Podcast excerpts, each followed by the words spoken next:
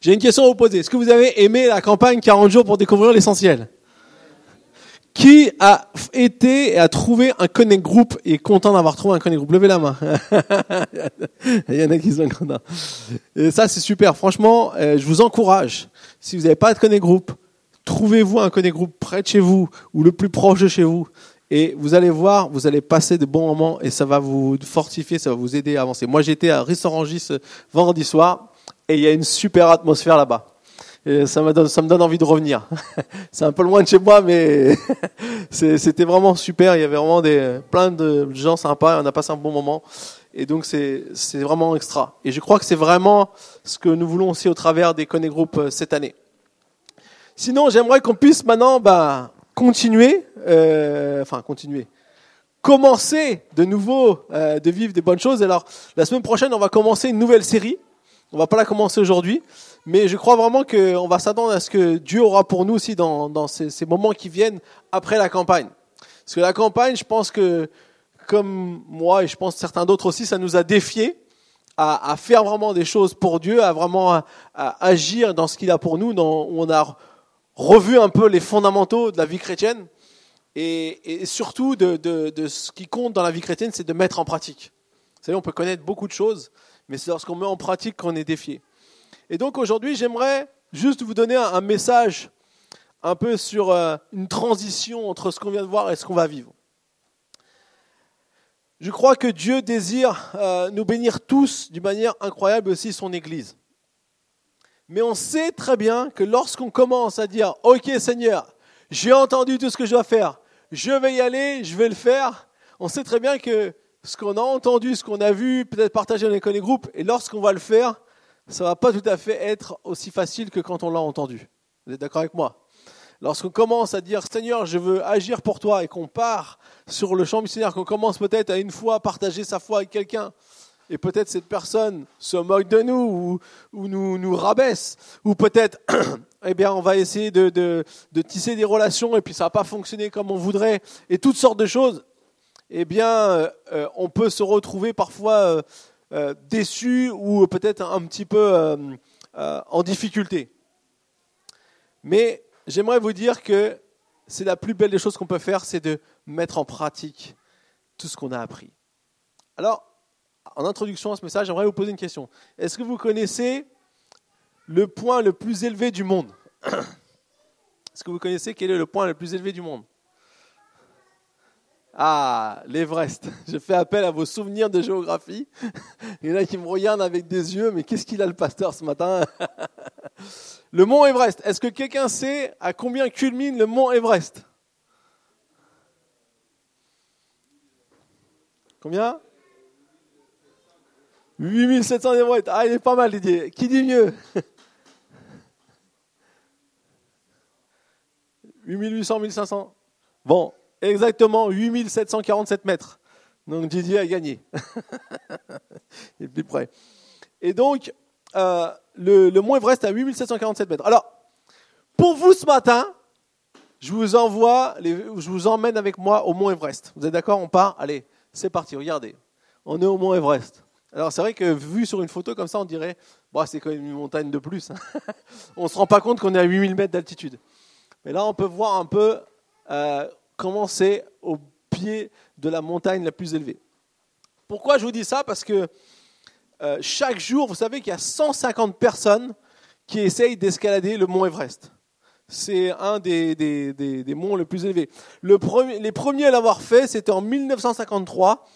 Il s'agit de Edmond Hillary et Tenzing Norgay. Et depuis, 4000 personnes l'ont escaladé. Mais sur les 4000 personnes qui l'ont escaladé, 200 ont perdu la vie. Et à votre avis, est-il plus dangereux de monter au sommet de l'Everest ou d'en descendre? Vous avez compris, si je vous pose la question, c'est que c'est en descendant. La réalité, c'est que c'est beaucoup plus dangereux d'en descendre. Et d'ailleurs, beaucoup plus de gens perdent la vie en descendant parce que on glisse beaucoup plus facilement dans les ravins, on, a, on est épuisé, on est fatigué de toute la montée, et souvent c'est là qu'on se retrouve dans le froid. Euh, notamment, il y a une, une jeune politicienne canadienne qui, qui, qui est décédée l'année dernière, justement en voulant faire un peu quelque chose un peu impressionnant, eh bien avec l'épuisement, la fatigue et tout, elle a malheureusement perdu la vie.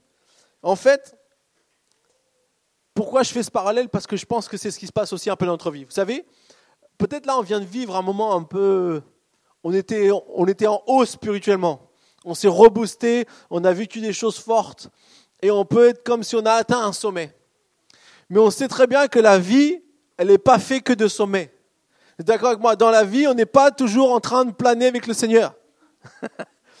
Parfois, la réalité nous rappelle aux choses euh, difficiles et on peut se retrouver à, comme quand on est au sommet de l'Everest, à devoir euh, à, descendre de, de nouveau dans la vallée.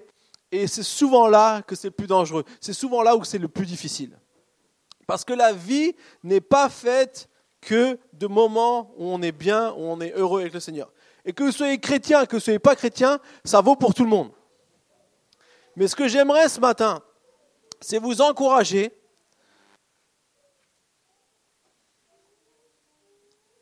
de pouvoir réussir à traverser ces moments difficiles.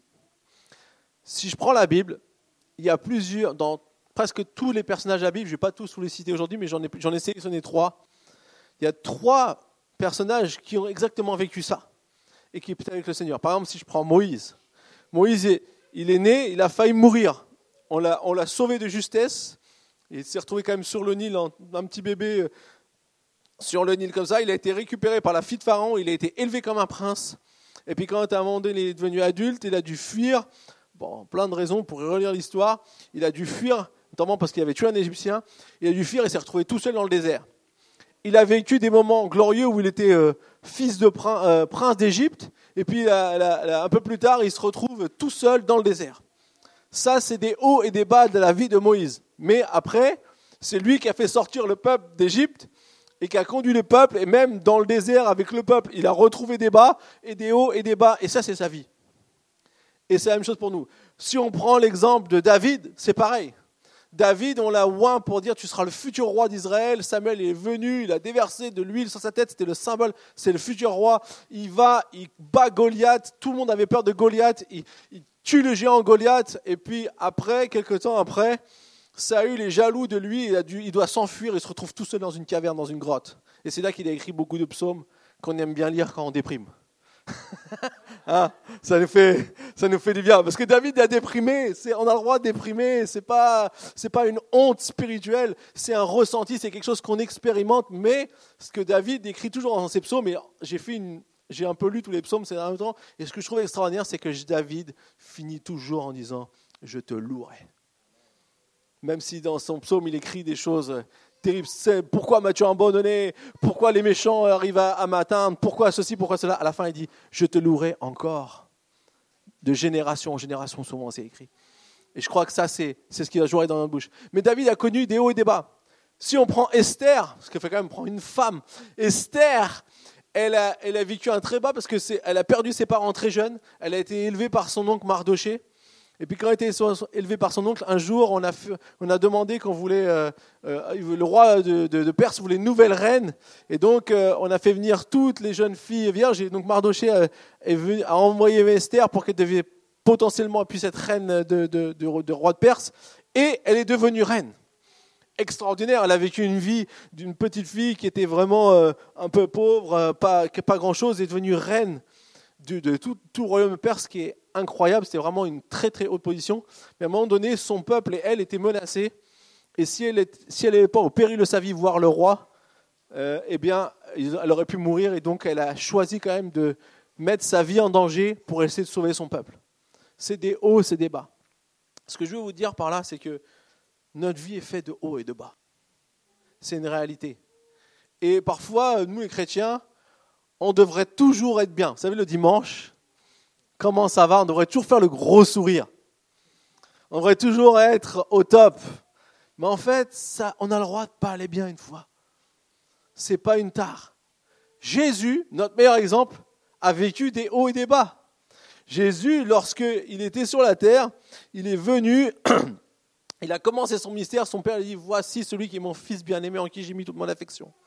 Juste après, il va dans le désert tenté par le diable. C'était pas marrant. 40 jours dans le désert, sans manger.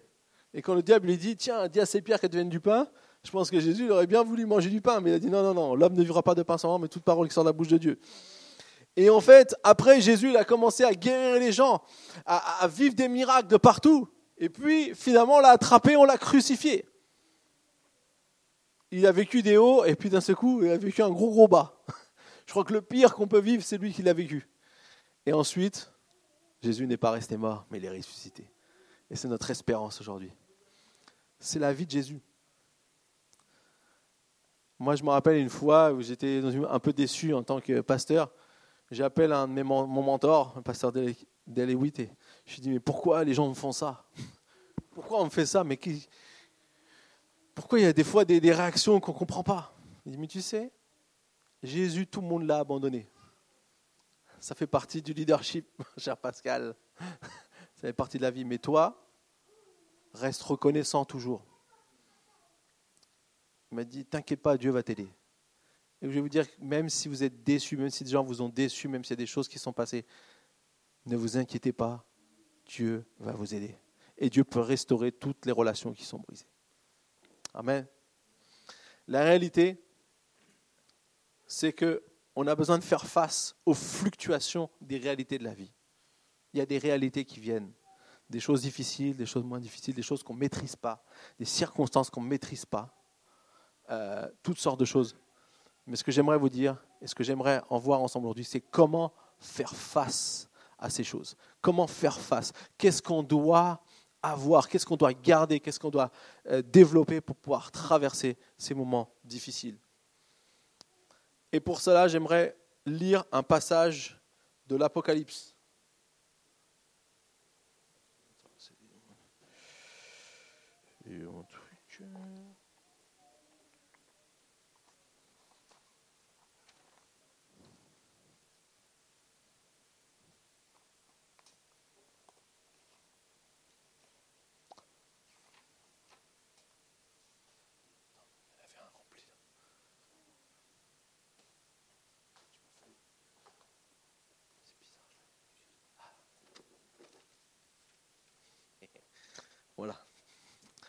On va lire Apocalypse chapitre 2, euh, chapitre 2 versets 2 à 5.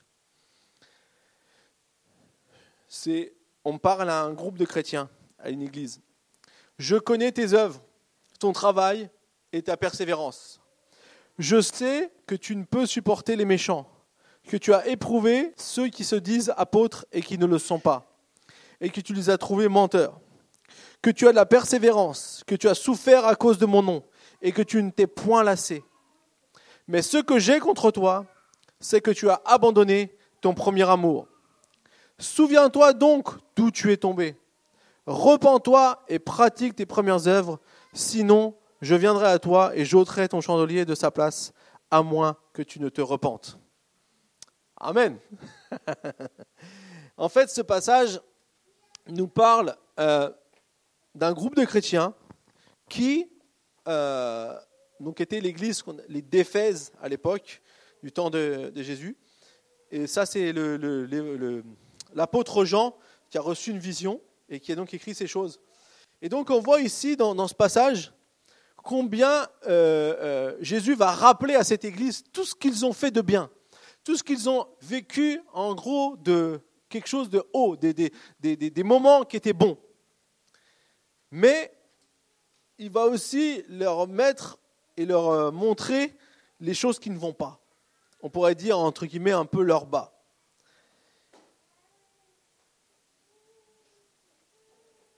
Et dans ce qu'il dit, en fait, il va montrer qu'il y a quelque chose qui a changé. Ils étaient persévérants, ils ont souffert, ils ont vécu des hauts et des bas. Ils ont vécu des choses. Mais quelque chose a changé. Et c'est ça que va pointer ici euh, euh, Jésus en donnant cette révélation à, l'apôtre Jean. Vous savez, la vie fluctue de haut et de bas. Et ce n'est pas tellement traverser ces moments qui est important, c'est comment on les traverse.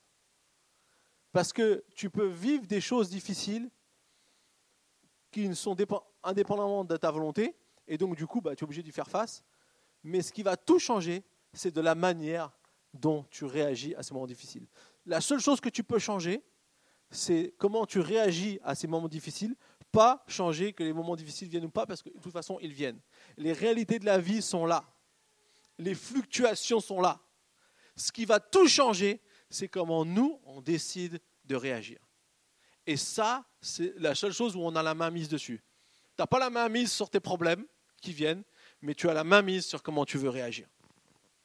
Et donc, ce que j'aimerais voir ici, d'abord avec vous, dans, dans, dans, ce que Jésus ici va dire à, cette église, ce que j'ai contre toi, c'est que tu as perdu ton premier amour, c'est que tu as abandonné ton premier amour. Et en fait, j'aimerais qu'on puisse décrire d'abord qu'est-ce que le premier amour. Alors si je reviens un instant sur le mont Everest, il va montrer un peu d'autres photos. Je vais vous montrer une photo d'un couple trentenaire, je crois qu'ils ont 32 et 35 ans, qui ont décidé de se marier sur le mont Everest. Alors, pour faire ça, c'est pas on se lève un matin, on prend les billets, on va, on va au Tibet, on se dit ça y est, on va, y aller. C'est on décide euh, de s'entraîner pendant un an pour pouvoir avoir des conditions physiques supportables, parce que vous savez, quand vous êtes à 8 mètres d'altitude, vous n'avez pas le même niveau d'oxygène qu'ici, donc vous avez intérêt de... Et il vous faut à peu près trois semaines pour monter en haut de l'Everest. Donc il faut être motivé hein, à se marier. tout. Alors, vous emmenez pas beaucoup de personnes. Ils ont emmené juste le photographe. il y a le photographe qui était avec eux. Et un guide, bien sûr, parce qu'il faut un guide pour ne pour pas se perdre dans ces belles montagnes. Donc il y avait un guide et un photographe. Et donc, du coup, mais ils, ont, ils sont partis et ils ont décidé. Alors, voilà, vous voyez les petites photos. Ils ont montré leurs leur photos. Euh, donc là, ils sont à peu près à 5000 mètres d'altitude. Ils ne sont pas aux 8740 mètres. Ils sont déjà à 5000 mètres d'altitude parce qu'ils ont, ils ont trouvé le meilleur endroit avec le beau paysage pour faire des photos. C'est incroyable ce que peut faire l'amour. Hein. à l'amour, on peut faire des choses extraordinaires, on peut faire des choses incroyables. Et en fait, euh, ce que j'aimerais voir ici dans, cette première chose, c'est le premier amour, ce qu'on peut y trouver dedans, c'est un désir insatiable d'apprendre à connaître l'autre. Quand on, a, quand on vit le premier amour, quand on vit euh, l'amour fou, ce qu'on trouve, c'est un désir inépuisable, si vous voulez, insatiable d'apprendre à connaître l'autre. C'est ce qui se passe quand on est un jeune couple on pourrait pas manger, rien faire, juste écouter l'autre personne. On pourrait être là, tout, tout, euh, tout euh, tranquillement à écouter l'autre personne et à, simplement, euh, voilà, se réjouir de pouvoir apprendre à connaître l'autre. Ça, c'est le premier amour. Et une des choses les plus importantes de notre existence, c'est le désir insatiable aussi d'apprendre à connaître Dieu. Lorsque, Dieu dit ici, ce que j'ai contre toi, c'est que tu as abandonné ton premier amour, c'est que tu as perdu ce désir insatiable, ce désir, cette envie d'apprendre à connaître Dieu. Et en fait, on se doute bien que ce couple, pour réussir un tel exploit, ils ont aussi dû apprendre à se connaître l'un l'autre pour pouvoir, euh, rien que de se préparer à aller euh, euh, monter sur cette montagne sur ce mont Everest et à vivre des choses incroyables. La deuxième chose qu'on peut trouver donc dans le premier amour, c'est un fort investissement dans la relation. Lorsqu'on vit dans le premier amour, on s'investit à fond. C'est jamais trop. On peut tout faire. On est incapable, on est, enfin, on est capable de faire des choses qu'on se croit incapable de faire. On ne compte plus. Hein, Jérémie je me rappelle, parce que Jérémy il habitait chez nous quand il a, commencé à fréquenter Anne-Lise. Je peux vous garantir, il était euh, parti. Il pouvait être des heures au téléphone. Mon cœur. On s'en souvient. Et je vais vous dire, je me moque un peu de Jérémy, mais en fait, j'ai fait la même chose. Il hein. n'y a, rien de, a rien de, a rien de mieux. Au début de ma relation avec Lida, j'allais souvent manger euh, chez elle, ses parents. Et puis euh, venait le moment de, de se dire au revoir, fallait se, quitter. Donc euh, elle, elle m'accompagnait et puis euh, ça se pouvait qu'on reste à discuter encore une heure, deux heures dans la voiture. On pouvait passer du temps à parler, à papoter, à raconter plein de trucs. Et je sais pas ce qu'on se disait aujourd'hui, je me demande ce qu'on se disait, mais la réalité c'est qu'on voulait surtout pas se quitter, c'est tout. Et donc du coup c'est tout ça qui se passe. On est capable de s'investir à fond dans la relation. Rester euh, rester toujours avec l'autre. Quand on va au resto, on lui dit ma chérie, commande ce que tu veux? Aujourd'hui, on dit tu prends le menu. hein. Je rigole, je plaisante.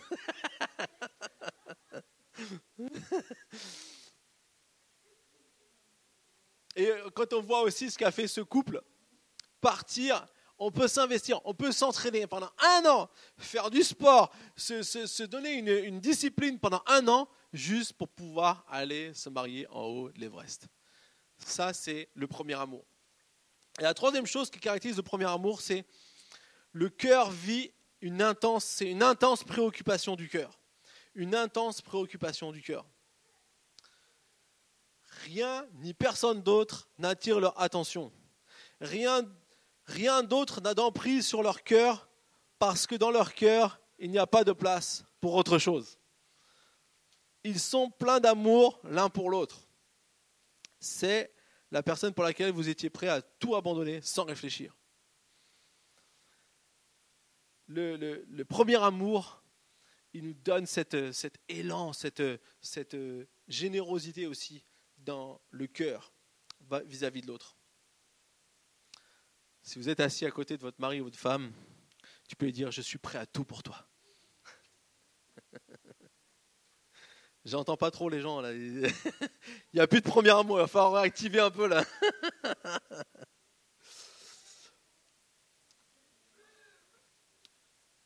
Mais revenons à la réalité. On vit tous cette étape qui fait que les choses changent et évoluent.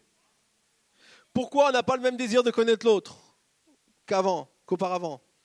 Pourquoi notre investi- investissement a-t-il diminué dans la relation? Pourquoi notre préoccupation de notre cœur n'est plus si grande pour l'autre personne? Tous ceux qui sont mariés depuis un certain temps pourront vous le dire. Les choses changent, les choses évoluent. Alors, qu'est-ce qui peut arriver à cet amour? Eh Bien, en fait, la Bible, elle est assez claire. Et je vais vous dire, c'est pas très encourageant à première vue. La Bible nous dit la chose importante. Ce que j'ai contre toi, c'est que tu as abandonné ton premier amour. Vous savez, le premier amour, il ne se perd pas. C'est pas normal d'évoluer et de perdre son premier amour. C'est pas quelque chose qui se fait comme ça d'une manière naturelle. Parfois, on pense que c'est normal. Mais la réalité, elle est tout autre. Elle est parfois un peu dure, cette réalité. Il dit, ce que j'ai contre toi, c'est que tu as abandonné. Vous savez ce que c'est abandonner? C'est-à-dire, le premier amour, c'est la phrase qui est juste en dessous, le premier amour, on ne le perd pas, mais on l'abandonne. Par une succession de décisions que nous prenons. Au début de la relation, Mamma mia, on tient la porte. Quand on est un homme, on veille au moindre détail qui manque. Les fleurs arrivent semaine après semaine. Il n'y a pas de problème. On a la carte Interflora. On est là, on est vraiment là, on est, on est au top. Et après dix ans, si une fois par an il y a un bouquet, c'est bien. ah, disons la vérité. Pourquoi? Simplement, c'est pas que Interflora n'existe plus. C'est pas que euh, les choses ne sont plus possibles. C'est juste parce qu'on décide de plus le faire. Hein, messieurs? On pourrait trouver des trucs pour mesdames aussi. Hein Quand on est jeune marié, il rentre, tout est prêt, oh là là, on, est là, on s'apprête, on va voir tout. Puis après, quand on a un bout de temps, je vais vous donner un petit conseil. C'est un truc que j'ai appris une fois et que j'essaye de, plus faire. Vous savez, souvent, quand on rentre du travail, on est bien habillé pour aller bosser et on rentre Et là, on se met en mode pyjama, un peu, short. Les, les mecs, ils ont le short, le, le t-shirt tout dégueulasse, troué un peu. Voilà, on est là comme ça. Faites pas ça. Ne vous changez pas. Gardez-vous beau, bien. Apprêtez pour votre mari, pour votre femme. Ça, c'est ce qu'on appelle les tues amour. Bon, je vais faire la parenthèse. J'ai béni quelques couples ce matin. J'étais en forme. Mais la réalité, c'est que ce qui est important, c'est peut-être qu'on revienne aux décisions qu'on peut prendre et qu'on ne prend plus. Qu'on revienne en fait à ces choses qui sont là.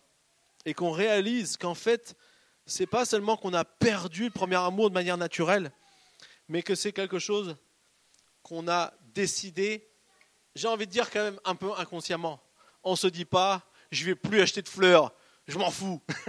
on ne se dit pas ça. C'est juste que la vie fait que on le fait moins souvent. Mais on peut refaire ça. Et je vous encourage à maintenir le premier amour toujours vivant. Et c'est exactement ici ce que la Bible nous dit dans notre relation avec Dieu. Nous sommes appelés à maintenir ce premier amour. Alors, comment restaurer notre premier amour? Comment restaurer notre premier amour? La Bible nous donne trois conseils dans le verset 5. Souviens-toi donc d'où tu es tombé. Repends-toi et pratique tes premières œuvres. Premièrement, se souvenir. La première étape est se souvenir. Se souvenir. Est-ce que nous nous souvenons, lorsque nous étions jeunes convertis, la fin spirituelle que nous avions pour découvrir ce que Dieu avait pour nous? On était motivés, on ne ratait pas une réunion. C'était impossible qu'on ne soit pas à l'église s'il y a une réunion. Aujourd'hui, on se demande si on va aller à la réunion. et puis parfois, on rentre et on est fatigué, on se dit, oh j'aimerais bien y aller, mais je suis trop crevé, là, je ne peux pas. Ça, c'est exactement ce qu'on doit faire. Souvenez-vous de comment vous étiez. Souvenons-nous de ce qu'il y avait, de cette passion qui existait pour Dieu. Parce que je crois que cette passion, c'est ce que nous devons nous souvenir pour pouvoir à nouveau visualiser ce que Dieu veut pour nous. Vous savez, Dieu se souvient lorsqu'il était l'objet de notre plus profonde affection et ça lui manque. Je ne dis pas ça pour vous culpabiliser, parce que la vérité, c'est que ça vous manque à vous aussi. D'être dans cette vie spirituelle intense, dans cet amour, ce premier amour, dans cette, dans cette intense relation, dans cet investissement fort, dans le désir insatiable d'apprendre à connaître l'autre, dans le, le cœur qui est préoccupé des choses de Dieu. Et c'est ça que Dieu veut que nous puissions avoir. La deuxième chose que j'aimerais partager avec vous, c'est se repentir. C'est ce qu'il nous dit, repens-toi. Se repentir. Ah, se repentir, c'est un mot qui peut faire peur un petit peu. Il faut que tu te repentes. Il ne faut pas que tu te mettes à quatre pattes euh, en rampant devant Dieu. C'est pas ça que ça veut dire.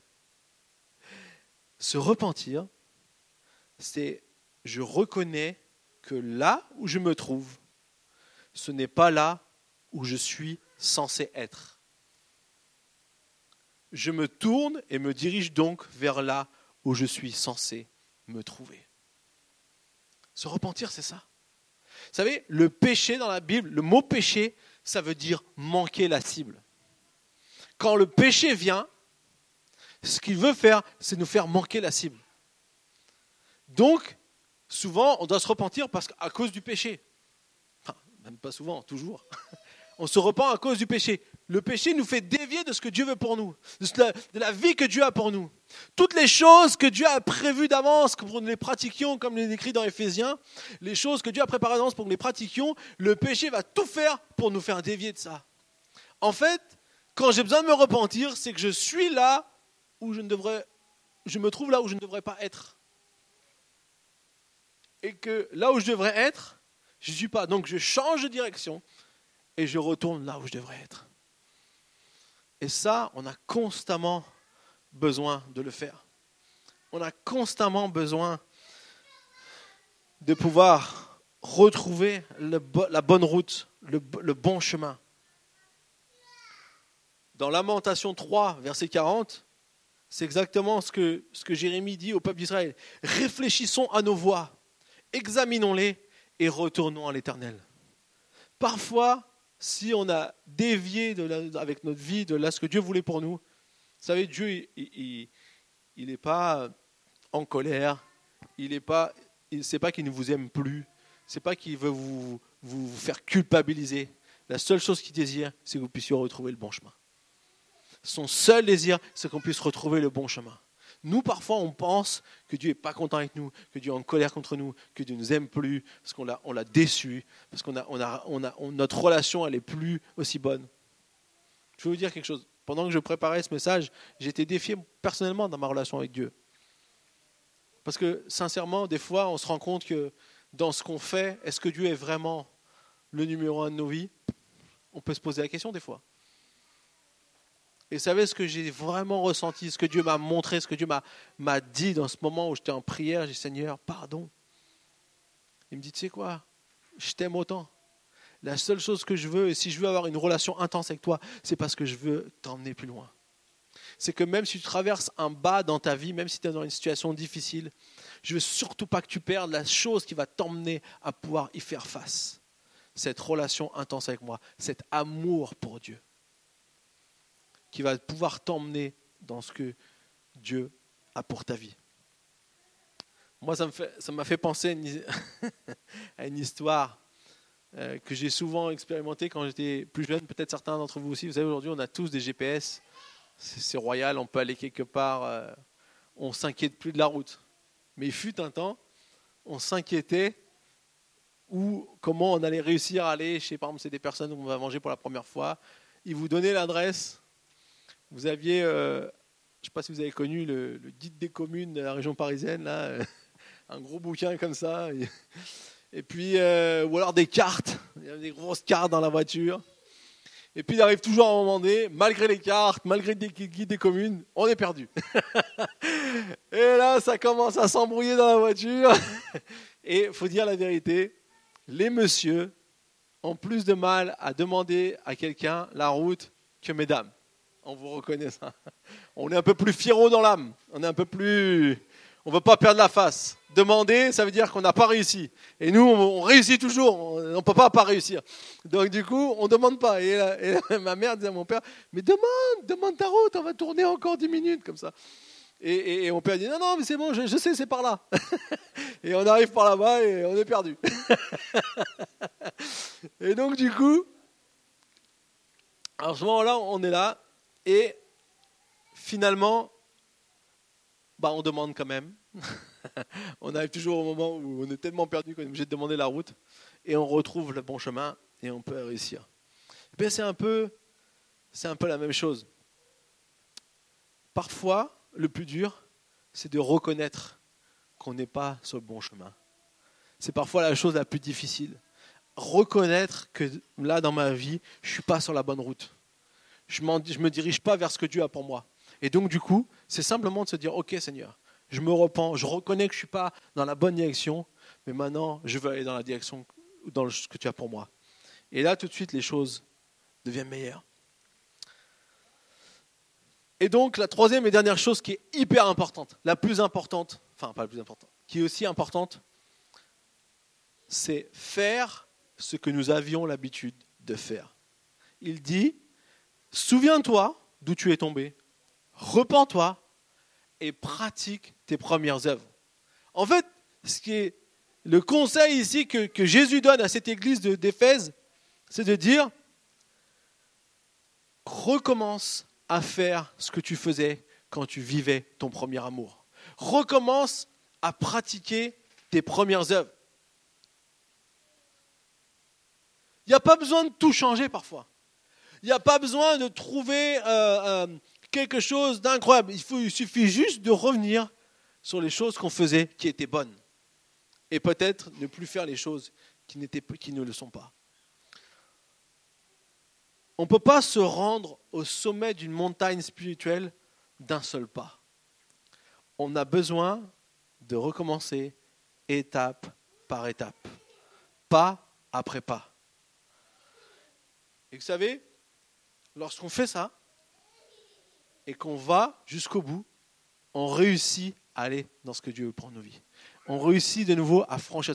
Quand on est dans une situation difficile, peut-être qu'on s'est éloigné de Dieu, peut-être qu'on a perdu l'élan de Dieu dans notre cœur, peut-être que vous étiez à fond dans la campagne et puis maintenant vous, vous, vous continuez et il y a telle chose qui arrive au travail, il y a telle chose qui se passe dans la famille et du coup vous êtes un peu plus perturbé. Et puis vous avez l'impression que vous êtes en train de perdre l'élan que vous aviez. Souvenez-vous. Souvenez-vous de ce que vous faisiez à ce moment-là. Souvenez-vous des choses qui étaient là et qui vous permettaient de pouvoir expérimenter ce que Dieu avait pour vous. Les choses qui se passent ne pourront pas vous dévier de votre route tant que vous ne, vous ne leur donnez pas l'opportunité de le faire. Lorsque vous commencez à changer, lorsque vous ne faisiez plus ce que vous faisiez, alors d'un seul coup, les circonstances vont prendre le contrôle de notre vie. Mais Dieu nous donne la force de pouvoir agir malgré les circonstances qui arrivent dans notre vie. Dans 2 Corinthiens, verset 8, 11, il nous dit Achevez donc maintenant d'agir afin que l'accomplissement selon vos moyens réponde à l'empressement que vous avez mis à vouloir. Ici, c'était toute une histoire d'une collecte qu'ils avaient promis les Corinthiens à faire pour l'église de Jérusalem. Et Paul leur rappelle allez jusqu'au bout de ce que vous avez décidé de faire. Et je crois que c'est exactement parfois ce que nous on a besoin. C'est parfois simplement juste de revenir à ce qu'on avait l'habitude de faire et d'aller jusqu'au bout de ce qu'on avait décidé de faire.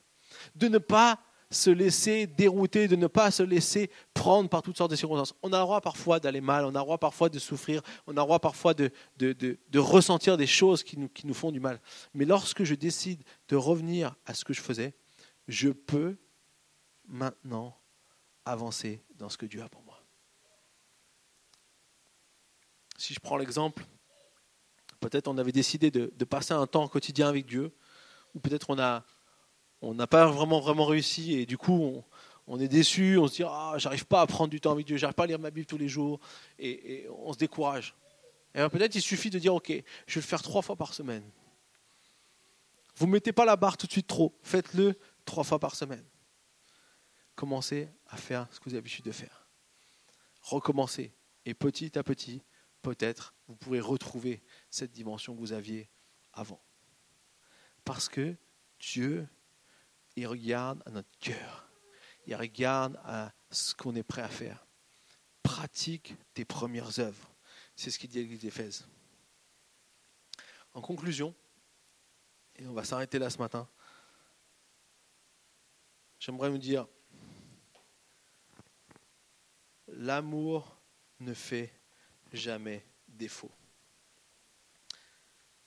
Jamais faux bon. L'amour de Dieu ne nous fait jamais faux bon. Je vais vous raconter une petite histoire. C'était l'histoire d'une femme qui, euh, faisait un petit vol d'une heure, comme un, Paris-Genève. Je ne sais pas si vous avez pris l'avion pour à Genève. Je vais aller chercher mon beau-frère et ma belle-sœur qui sont partis à Genève en avion. Ça dure 45-50 euh, minutes. Vous avez à peine décollé que déjà vous redescendez. et, donc du coup, cette femme était dans un, petit vol comme ça d'une heure. Et il y avait une maman avec un petit bébé, toute mignonne, une petite fille toute mignonne, avec un petit, un petit truc dans les cheveux, une belle petite robe, magnifique. Tout le monde la regardait, tout le monde était gaïa. Et euh, elle avait une belle robe blanche et son petit nœud et tout ça. Et à un moment donné, bah, la maman, euh, la petite commence un petit peu à, être moins gentille, moins joyeuse, elle commence un petit peu à râler. Alors la maman lui donne du jus, euh, des petits gâteaux, euh, tout ce qu'il faut pour essayer de donner le goûter pour qu'on passe un bon moment dans, quand même dans l'avion, que l'avion ne soit pas en turbulence sonore. Et donc du coup, euh, ça se passe bien jusqu'à un moment donné où malheureusement, dans ce vol, ça ne va plus aussi paisiblement tranquille, même dans les airs. Vous savez, il passe par une zone de turbulence. Je ne sais pas si vous avez été dans des zones de turbulence. Moi, j'étais déjà dans une tempête. Je peux vous garantir là, c'est ça, on rigole pas, mais des fois il y a une petite zone de turbulence.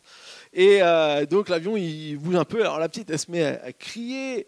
Et puis euh, elle se met à crier. D'un seul coup ça devient le carnage et vomit tout ce qu'elle avait. Elle en a partout et tout. Et, la maman elle est un peu désemparée. Les gens disent vous inquiétez pas, c'est normal, ça va aller. Donc il, l'aide à nettoyer tout ça et tout. Et puis euh, le papa lui il attendait à l'arrivée. Et donc, euh, on descend de l'avion et la petite, elle a sa robe complètement tachée, tout ça.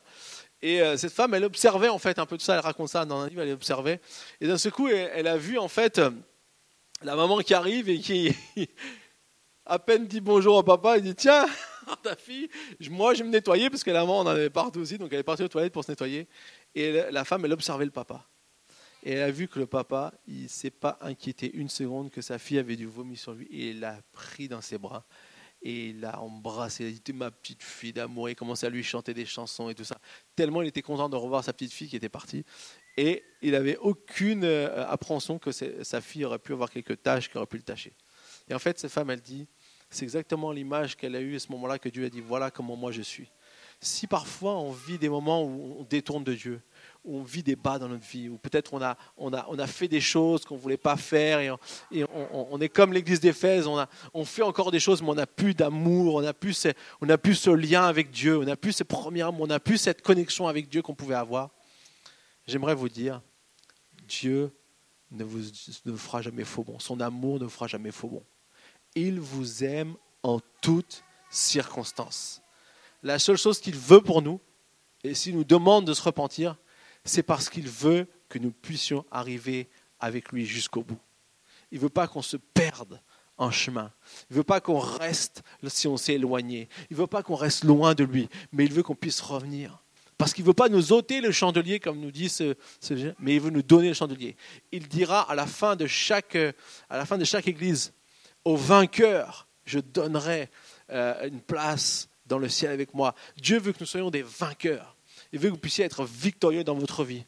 Et il veut que vous puissiez expérimenter ce qu'il a pour chacun d'entre nous. Alors oui, la vie est faite de haut et de bas. Mais si je garde ma relation avec Dieu, avec ce premier amour, et si je suis prêt à la restaurer si besoin, Dieu est capable de faire de grandes choses. Amen. On va prier. On peut tous fermer les yeux? Un instant. J'aimerais ce matin simplement donner l'opportunité, pendant qu'on garde les yeux fermés,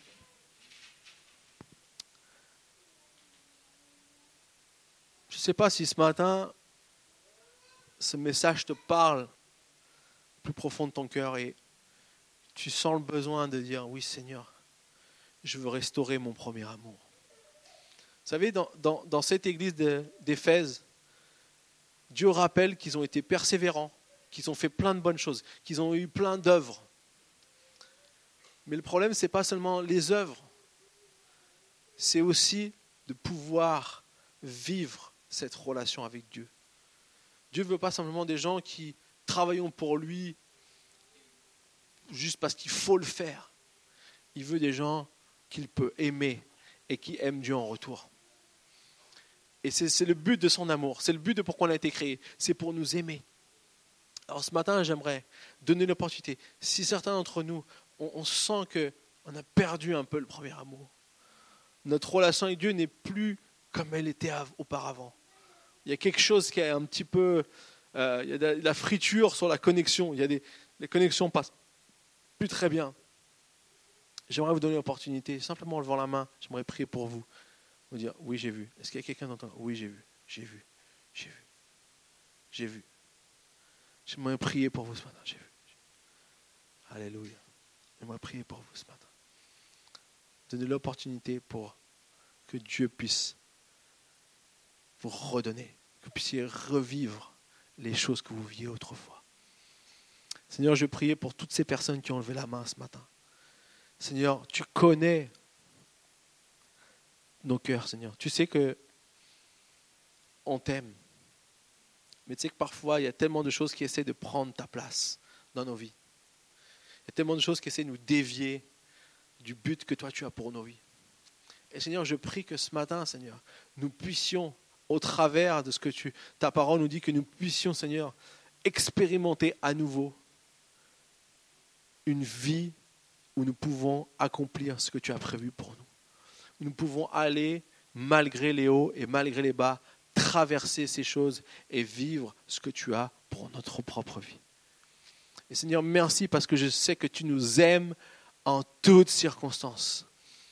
Tu es venu prouver ton amour en mourant sur la croix pour nos péchés et pour ceux que nous avons déjà commis, pour ceux, peut-être que voilà, on est en train de commettre ou qui, sont en, nous aujourd'hui, et même ceux qui viendront demain.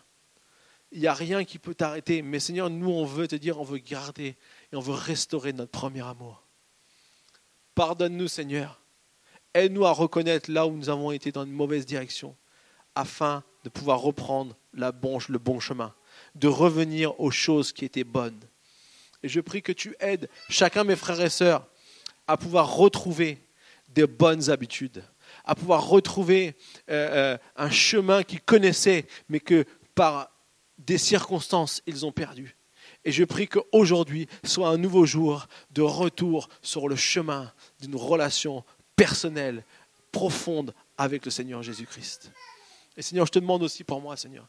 J'ai tellement besoin aussi, moi, de, de, de, de continuer à, vivre une relation intense avec toi. Seigneur, donne-moi, Seigneur, de, revenir et de faire les bons choix et de prendre les bonnes décisions euh, pour toujours voilà, vivre cette relation avec toi. Merci, Seigneur mon Dieu, parce que tu es un Dieu grand, un Dieu puissant, mais un Dieu qui nous aime par-dessus tout. Et merci pour ton amour qui ne tarit jamais. Amen.